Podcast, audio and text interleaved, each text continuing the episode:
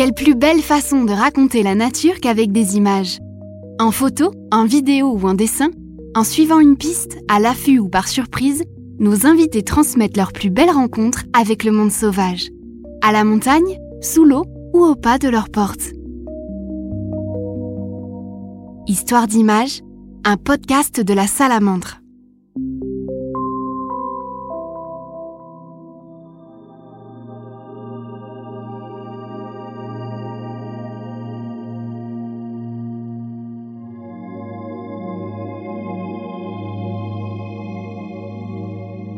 Sandra Bérénice Michel est pisteuse, photographe et vidéaste naturaliste. Attirée par les grands espaces qui lui rappellent la Côte d'Ivoire où elle est née, elle est aujourd'hui installée dans les Alpes. Depuis plusieurs années, elle met en pratique ses talents de pistage pour suivre le retour des grands prédateurs sur son territoire. Dans ses vidéos, elle nous emmène sur la piste du loup.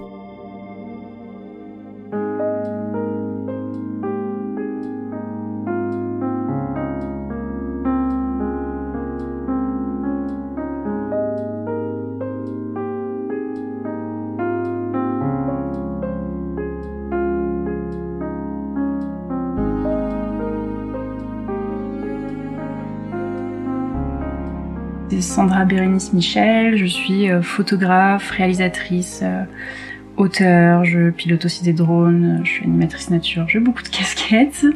Euh, j'aime beaucoup la transmission. Et d'où je viens? Je suis née en Côte d'Ivoire, donc en Afrique. J'ai vécu également dans le sud de la France assez longtemps. Et puis tout doucement, je suis remontée un peu plus au nord, pour moi. Et je vis maintenant entre les Alpes et, euh, l'Occitanie. Euh, mon intérêt pour la nature, euh, bah, il vient clairement de ma plus tendre enfance, hein, de ma vie, de ma vie en Afrique, en Côte d'Ivoire, avec mes parents qui sauvaient beaucoup d'animaux. On avait des animaux dans la maison, mais j'étais aussi tout le temps dehors, donc j'ai vite eu un attrait fort pour pour la vie à l'extérieur.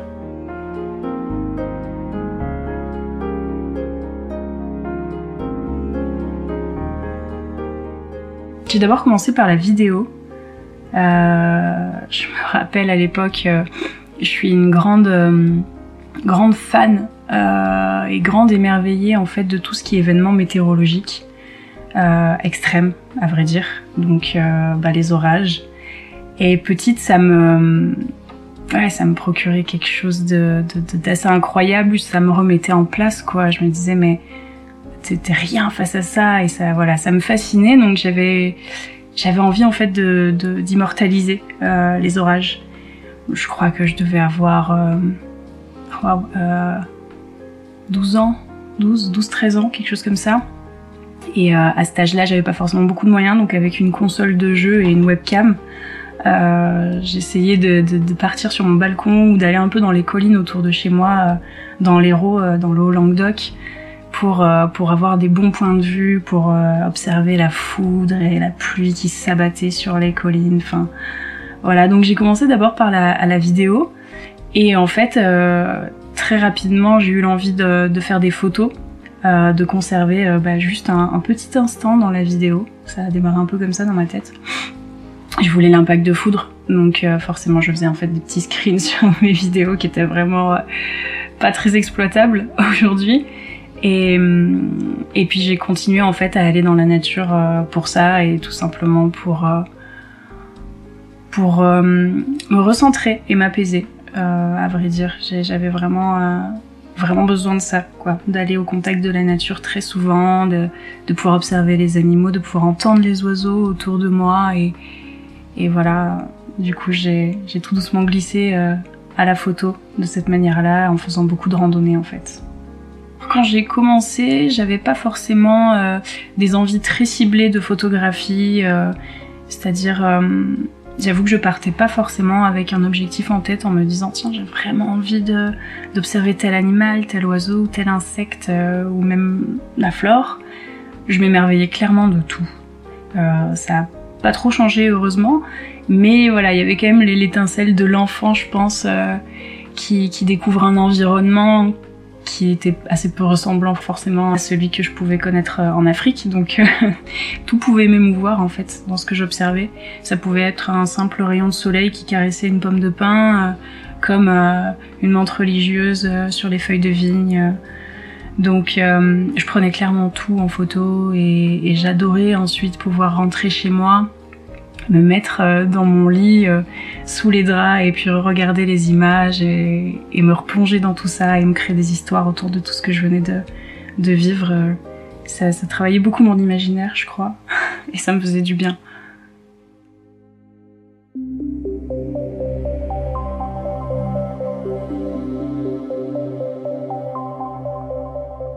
Ce qui m'a doucement amené en fait au pistage animalier, vraiment de façon euh, récurrente. Euh, je pense que c'était c'était aussi encore une fois un, petit manque euh, que j'avais en moi quand j'étais en Afrique. mon père et ma mère m'amenaient donc énormément dans la nature. On vivait beaucoup beaucoup dehors et mon père chassait à l'époque et il m'amenait donc pister les animaux de cette manière-là. Et, et, ma mère avait plutôt tendance à, à sauver tous les animaux qu'elle trouvait. Donc euh, il y avait une ambivalence entre les deux euh, qui a dû certainement créer ce que je suis aujourd'hui. Mais donc euh, j'appréciais en fait partir pour pister les animaux. j'appréciais être le petit fantôme dans la mangrove qui voilà qui, qui, marche sans bruit, qui essaye de de pas être vu et de pouvoir observer en fait la vie dite sauvage dans son essence la plus pure, sans l'impact de l'homme avec des comportements, euh, avec des comportements euh, simples, quoi, sans crainte.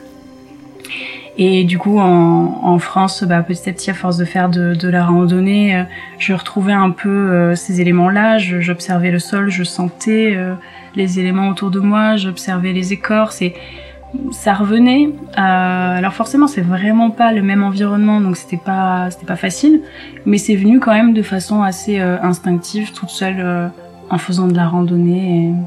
Et, puis ça m'a plus lâché quoi.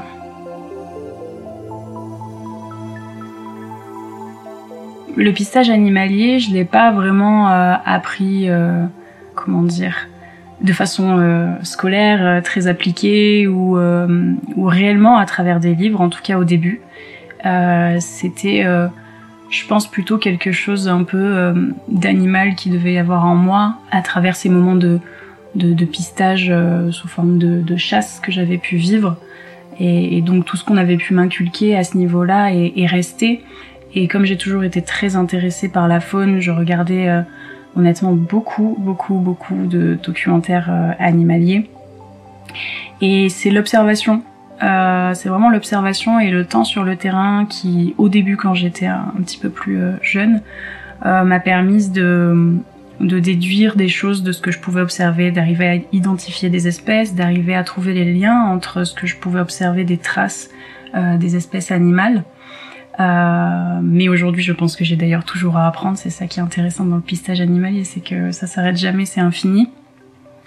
Et tout doucement, euh, bah, le pistage m'a mené aux Alpes.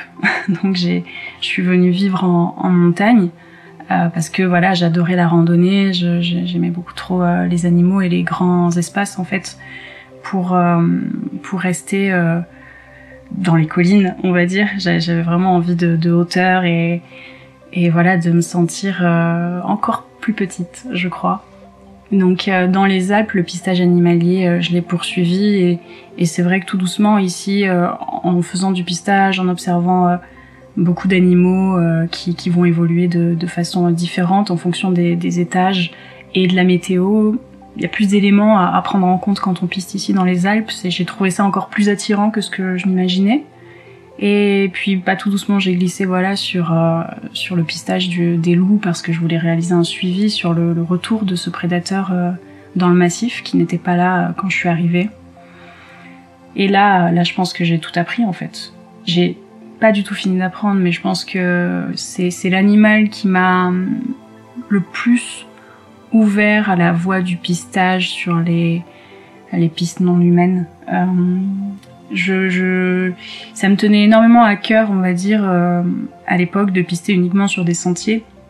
des, des, chemins forestiers, des choses comme ça, où justement on ne dérange pas la faune puisque quelque part on est sur des, euh, des chemins que, que l'humain emprunte et que la faune euh, s'est habituée en fait à, à voir qu'il y a des humains à ces endroits-là et donc elle est moins dérangée.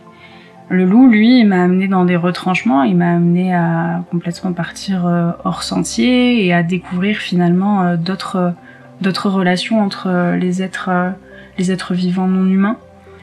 Et en fait, j'ai découvert avec le pistage une multitude d'histoires, je crois, dont j'ai voilà envie de témoigner effectivement dans, dans, plusieurs euh, formats vidéo, mais il y a notamment quelque chose qui m'a qui m'a moi bouleversée, c'est euh, de redécouvrir en fait une forme d'équilibre euh, dans un écosystème quand les grands prédateurs sont revenus, donc pour le coup les loups et peut-être même probablement le lynx, que sais-je. J'ai observé par exemple les chamois et d'autres potentielles proies de ces prédateurs qui formaient de nouvelles alliances, qui communiquaient différemment, qui se déplaçaient différemment. Et tout ça, c'est vraiment à travers le pistage sur plusieurs années qu'on peut commencer à l'observer. Le pistage permet forcément d'aller jusqu'à l'observation, puisque c'est quelque part ça qu'on recherche, hein, observer l'animal euh, euh, sans le déranger évidemment. Mais petit à petit, en lisant les traces, en, en sentant euh, l'urine des animaux, en, en, voyant les arbres qu'ils ont frottés, on arrive à constituer plus ou moins le territoire qu'ils exploitent, sur lequel ils vivent, euh, à comprendre pourquoi ils vont euh, changer d'espace de vie en fonction de telle ou telle saison sur leur territoire. Mais on comprend aussi que des fois ces mouvements ne sont pas du tout bah, liés à la météo ou à la saison, mais plutôt à la présence du prédateur. Et là, quand on commence à combiner tout ça, euh, moi je suis partie avec des, petits a priori tout de même, je dois le dire, et je pensais euh, par exemple fortement que il était évident que si le prédateur était sur place, euh, bah, les proies allaient quitter la zone et allaient se réfugier à un endroit plus plus calme, quoi, sans, sans risque surtout. Et puis, ben, j'ai pu surprendre finalement des comportements assez incroyables où euh, un loup venait marquer euh, et était très présent sur la zone puisque je faisais des affûts et que j'étais, avec eux, quoi. J'étais vraiment au cœur du territoire avec toute la faune. Le loup était présent, mais il chassait même autour de moi. Mais il y avait une forme d'acceptation par moment de la part des proies euh, qui, qui restaient quand même sur place. Ils se toléraient complètement. Et même je peux, je peux, je peux penser aujourd'hui que des fois, certains animaux, en tout cas pour les chamois, parce que c'est là-dessus que j'ai le plus travaillé finalement, euh, puisque mes loups étaient assez friands des chamois, enfin mes loups, les loups qui sont sur cette vallée euh, étaient assez friands des chamois, et ben il y en avait qui se laissaient prendre en fait. Voilà, il y avait une forme de d'acceptation, de, de, on vit ensemble. Parfois c'était pas ok et ils partaient, mais il y avait quand même énormément de vie commune. Et ça, ça m'a beaucoup, beaucoup étonnée. Voilà, et puis j'ai d'autres euh, anecdotes en tête, mais euh, celle-ci est celle qui m'a le plus marqué, quoi. De finalement avoir la sensation, euh, ça, ça me replonge un petit peu en Afrique ou, ou dans les rêves que les gens peuvent se faire de, de la savane et des grands espaces sauvages avec les lions, les gnous, où on les voit effectivement cohabiter, quoi. Et ben, en fait, on peut retrouver ça dans nos vallées françaises. Et c'est, moi, ça me fascine.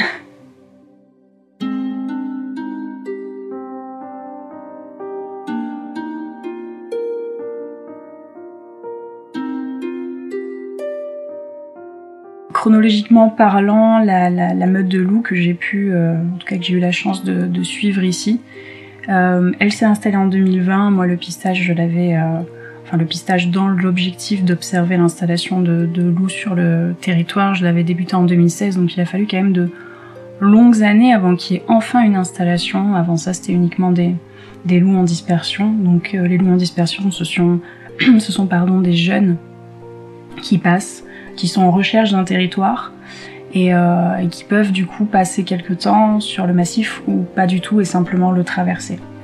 Et donc là en 2020, euh, bah, en plein, confinement, en pleine crise euh, épidémique du Covid, bah, je me retrouve à, réaliser que le mâle que je suivais depuis le mois de, novembre, bah, il s'est bien installé et que finalement il a trouvé une femelle et qu'il y a eu une reproduction.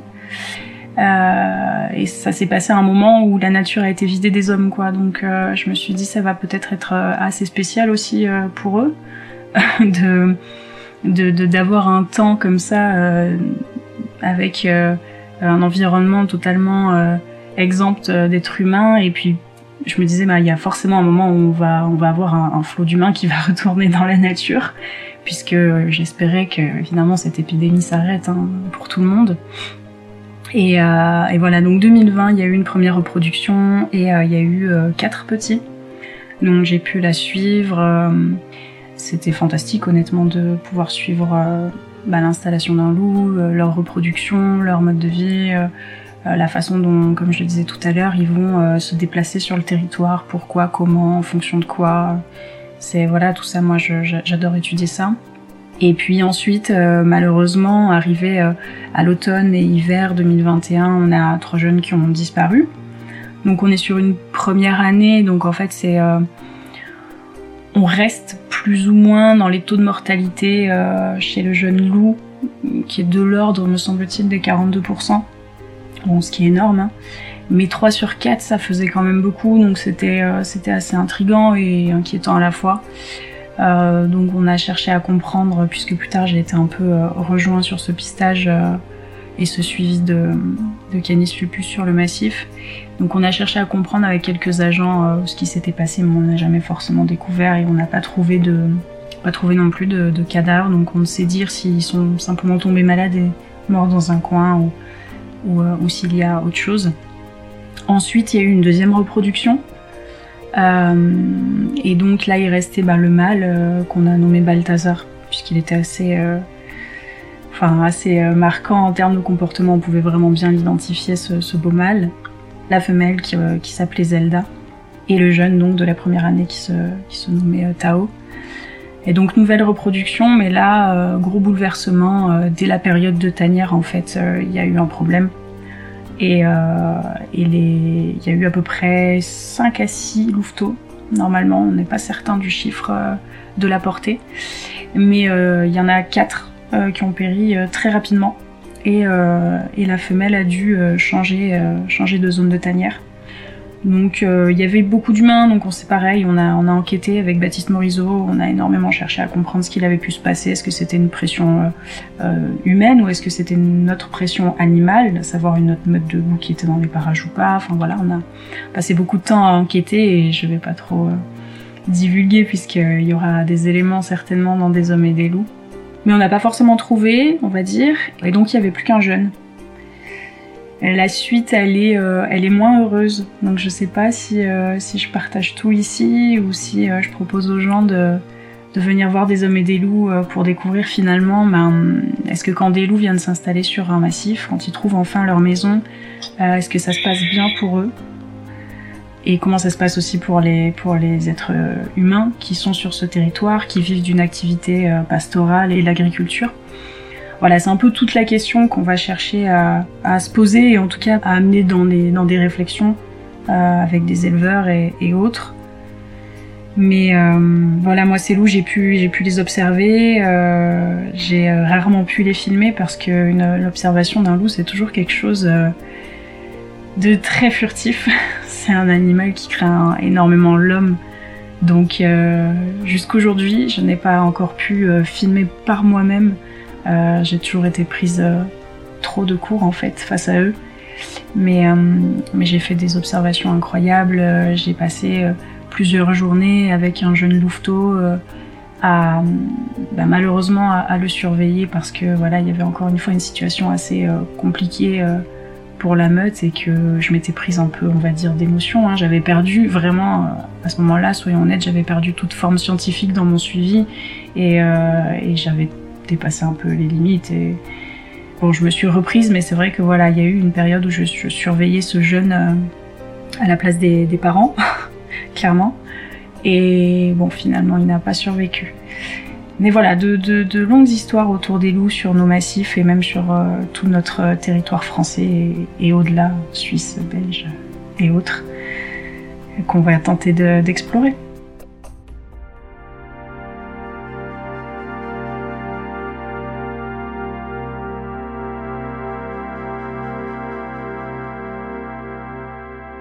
des hommes et des loups. C'est une série du coup qu'on a imaginée en fait avec euh, Clara Domas qui est la monteuse une série dans laquelle on voulait justement témoigner de l'expérience que j'avais pu vivre et, de ce suivi, puisque finalement on s'est rendu compte que c'était source de fortes tensions en fait pour les humains sur le territoire et, pour les loups évidemment source d'autres tracas.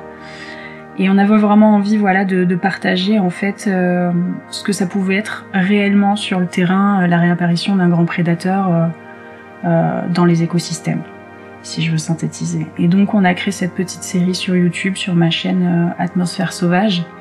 On l'a mise en pause un temps et on est pour la tranquillité en tout cas de, des loups. Euh, on mettait toujours un an entre le moment où on faisait les observations et où on filmait, même si on filmait d'autres endroits, mais voilà, vraiment par euh, souci de quiétude animale, euh, il y a toujours eu au moins un an entre ce qu'on pouvait euh, observer, filmer et le moment où on partageait un épisode. Et donc cette année, on va pouvoir enfin reprendre, partager à minima deux épisodes. Et on est sur une série qui va faire, à mon avis, à peu près huit épisodes. On a, on a écrit la fin il y a quelques jours.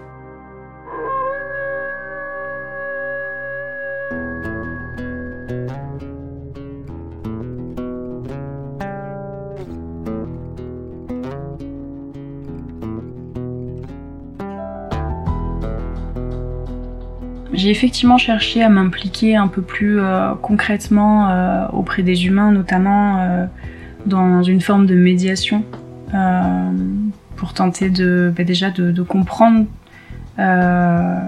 les exploitants, les éleveurs, les bergers, les agriculteurs qui, qui quelque part, voilà, pour eux c'est vraiment c'est vraiment une contrainte supplémentaire à vivre qui peut être très difficile en fonction du contexte. Donc je pense que c'est important d'aller euh, à leur contact et en tout cas euh, j'ai essayé de le faire et j'ai de bonnes relations avec certains éleveurs que, que je peux euh, à qui je peux porter aide en fait aujourd'hui. je me suis aussi très vite rapprochée de l'association Ferus qui elle œuvre depuis, si je dis pas de bêtises, au moins 30 ans en fait dans ce domaine-là de, vraiment de médiation et d'accompagnement aux éleveurs à travers bah, du bénévolat et et en fait des gens comme, euh, comme toi, moi et d'autres euh, qui viendraient euh, offrir une assistance, donc une présence en fait hein, sur, sur les alpages pour éviter toute attaque de prédateurs. Il y a également ben, Baptiste Morisot qui est effectivement un, ami proche et enfin moi je me suis très vite questionnée de, ce que je pouvais faire de façon philosophique de, de tout ça, mais au-delà, euh, on, a beaucoup euh, échangé sur les, moyens de protection euh, actuels et, le futur, quelque part, de, ce qu'on est en train de, créer aujourd'hui entre les chiens de protection, les enclos et puis bah, les bergers, les aides-bergers, en fonction du, du, secteur et de l'alpage, de, sa, de, la raideur de la pente, de la végétation, de la roche, euh, qu'est-ce qui va être euh, plus utile pour l'un ou pour l'autre.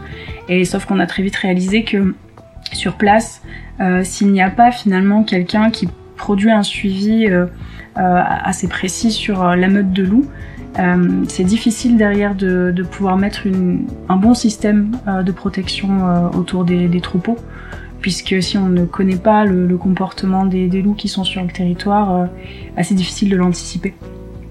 Voilà, donc je me questionne sur beaucoup de choses et, j'essaye de, participer un, maximum. Euh, mais la porte m'a été euh, franchement assez vite refermée aussi, on va pas se mentir, parce que il y a une forme de, je vais pas dire de haine, mais ça peut être le cas pour certains, mais voilà, il y a une forme de colère en fait euh, que certains éleveurs ont envie et besoin d'exprimer. Et, euh, et, la médiatisation qui est faite autour de, de cet animal, euh, certes mythique, qui peut effrayer certaines personnes ou, ou fasciner d'autres, ça génère une angoisse supplémentaire en fait chez certains éleveurs. parce qu'en fait on en parle tout le temps. on en parle tout le temps dans les médias et on en parle forcément de façon, enfin souvent de façon très négative pour, pour le buzz dans les journaux locaux et autres.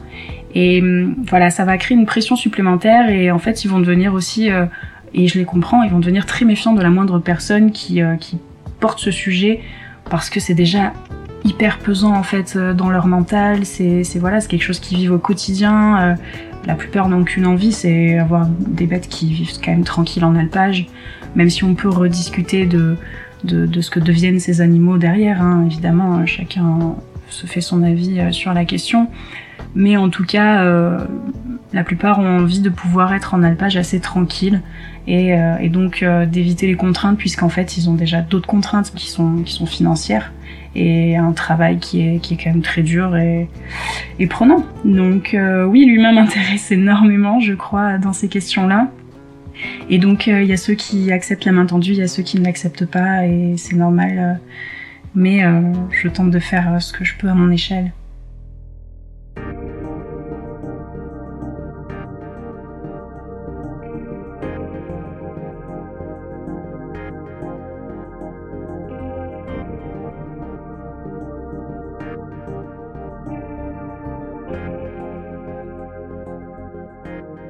Pourquoi finalement le loup et pourquoi je me, je me pose autant de, questions autour de cet animal et finalement euh, bah, clairement la cohabitation qu'on peut avoir avec cette espèce. Clairement au début, il n'y avait aucune raison. En tout cas moi je, je, je comprenais pas pourquoi euh, subitement du jour au lendemain j'ai été attirée par cet animal, j'ai été attirée par les montagnes et, et, euh, finalement un peu appelée à faire ce suivi-là comme je l'aurais fait sur, sur d'autres espèces comme le pictridactyle que je suis en ce moment.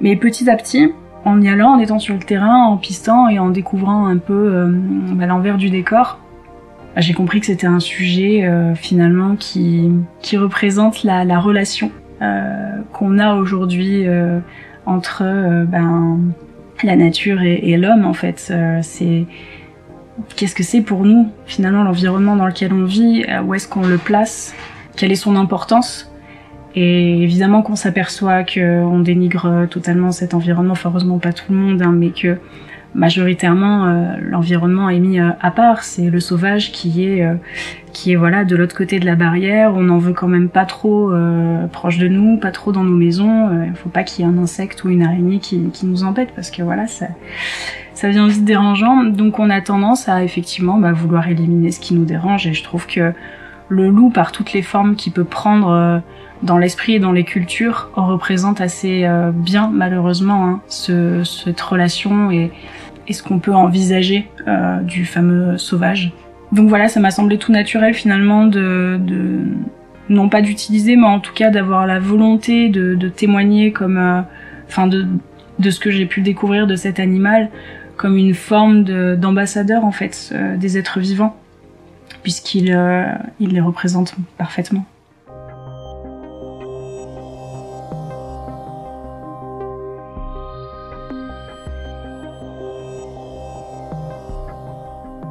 À travers la série des hommes et des loups, voilà, on va employer euh, euh, beaucoup de recherches et, comme j'ai dit, beaucoup de, de, questions auxquelles on va tenter de répondre sur notre rapport au vivant à travers uniquement le loup. Mais ça va nous mener à, à des cheminements autres en fait. On va prendre le tronc d'un arbre et le tronc de l'arbre c'est ce loup, c'est ce qu'il représente, mais finalement on va on va aller de, de branche en branche, aller découvrir les relations entre d'autres espèces animales mais dans Des hommes et des loups, on va le faire très brièvement parce qu'on veut quand même rester euh, dans cet axe euh, du conflit, en tout cas, et du rapport entre le monde pastoral euh, et, le grand, prédateur. Donc, tout doucement, avec une amie, Léa, Léa Colobert, qui a fait un podcast avec vous sur les araignées sauteuses, on s'est questionné sur ce qu'on pouvait raconter de la suite. Parce que forcément, il y a un après, nous on a découvert justement euh, eh ben un petit peu cet univers euh, euh, d'après retour des grands prédateurs, à savoir euh, des écosystèmes qui, semblent retrouver un certain équilibre. Alors on n'est pas dans le grand Yellowstone avec les grandes meutes de loups qui ont fait totalement chambouler les écosystèmes en, en, quelques années, mais à échelle plus locale, en fait en France on s'est aperçu de certains bouleversements dans les écosystèmes. Et surtout, on a cette volonté euh, de creuser à travers un film euh, qui s'appelle Indocile, vraiment la, question des, euh, des, connexions interespèces, donc des alliances entre les animaux, de leur façon de, dialoguer, donc de façon chimique avec du marquage ou, autre, je veux pas tout dire. Mais voilà, on a découvert des choses assez extraordinaires et on a terriblement envie d'en témoigner auprès du public, forcément par l'audiovisuel et donc par la vidéo, et on va en faire un film Normalement, si tout se passe bien pour, euh, pour la télé, avec un, making-of Et on ira évidemment au-delà parce que la question de notre rapport aux êtres vivants, on la pose effectivement de plus en plus. Et à travers la recherche de ces connexions interespèces, euh, on va doucement euh, amener par l'émerveillement et par de belles images euh, le spectateur, je pense, à, découvrir que la question, c'est pas tant de s'apercevoir que le loup a un impact sur l'écosystème, forcément, positif ou négatif. oui, il se nourrit et, oui, il va aussi aider la forêt à, se fortifier et, plein d'autres choses. Mais finalement, ce qu'on va observer, c'est que c'est pas ça, c'est pas l'axe qu'on doit prendre, c'est pas se focaliser sur le loup, c'est de se focaliser sur ce qui finalement a dérangé l'écosystème. Et en fait, euh, le film fera par l'image, on veut pas quelque chose de moralisateur, mais en tout cas par l'image, je pense que le spectateur réalisera ses responsabilités et c'est tout ce qui nous tient à cœur finalement, d'être euh, toujours assez engagé, à vrai dire, dans, dans ce milieu-là.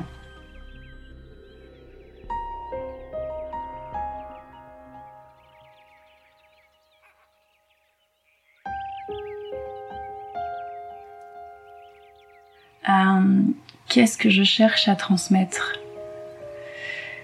Waouh Aujourd'hui, cette question, euh, je trouve que euh, elle fait écho en, beaucoup trop de choses. Hein. En moi, je pense que je cherche à transmettre bien plus que ce que j'arrive à transmettre, à mon avis. Mais c'est normal. en tout cas, à travers les, vidéos, les stages photos ou encore les randonnées en, montagne euh, que je propose, effectivement, euh, tout ce que je cherche, c'est la transmission. Mais, mais quelle transmission, c'est une bonne question. Euh, évidemment que j'ai envie d'émerveiller les gens et que j'ai envie de leur montrer le reste, si je peux me permettre, de, de beauté de notre environnement à travers la forme animale, à travers, à travers pardon, la forme végétale ou, ou toute autre forme en fait de vie sur, sur Terre. Mais euh, je sais pas si ça suffit. Donc, euh, donc forcément, euh, je, je, glisse de plus en plus euh, vers la vidéo parce que je trouve que euh, à travers l'image et évidemment photographique également, avec les bons mots et avec la bonne réalisation, je pense qu'on impacte un petit peu plus les gens. Est-ce suffisant? Je vous laisse répondre à la question, mais en tout cas, aujourd'hui, je pense que ça me permet d'impacter plus de monde sur les questions environnementales et, comme je l'ai dit, c'est honnêtement tout ce qui compte à mes yeux parce que tout ce que j'observe, j'ai absolument pas envie de de continuer à le voir euh, dépérir, de, continuer à, à observer euh, une nature qui se fait exterminer par l'être humain euh, à son propre péril finalement, parce qu'il y a encore des gens qui ne réalisent pas que si demain il n'y a plus d'abeilles, il n'y a plus d'oiseaux, enfin tout doucement, c'est l'humain qui va s'éclipser de, de, cette terre et je trouve ça assez euh, triste.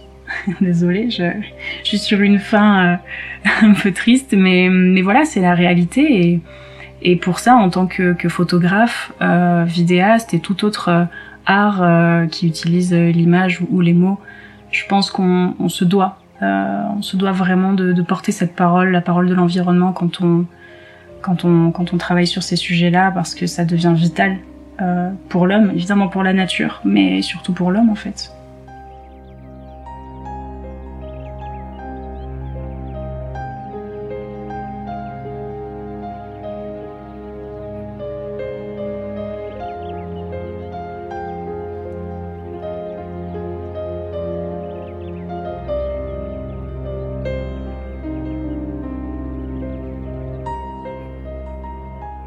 Découvrez le travail de Sandra sur son site et sa chaîne YouTube Atmosphère Sauvage.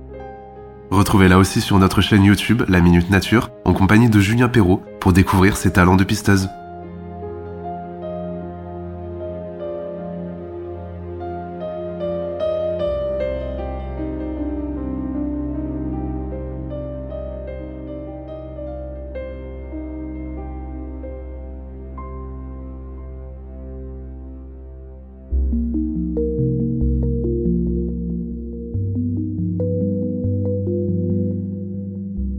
D'image est un podcast de la Salamandre réalisé par Sébastien Poiré. La musique et le mixage sont de Xavier Santamaria. Pour ne manquer aucun épisode, abonnez-vous à Histoire d'image sur votre appli de podcast préféré ou abonnez-vous à la revue Salamandre pour pouvoir écouter chaque nouvel épisode tous les mois en avant-première.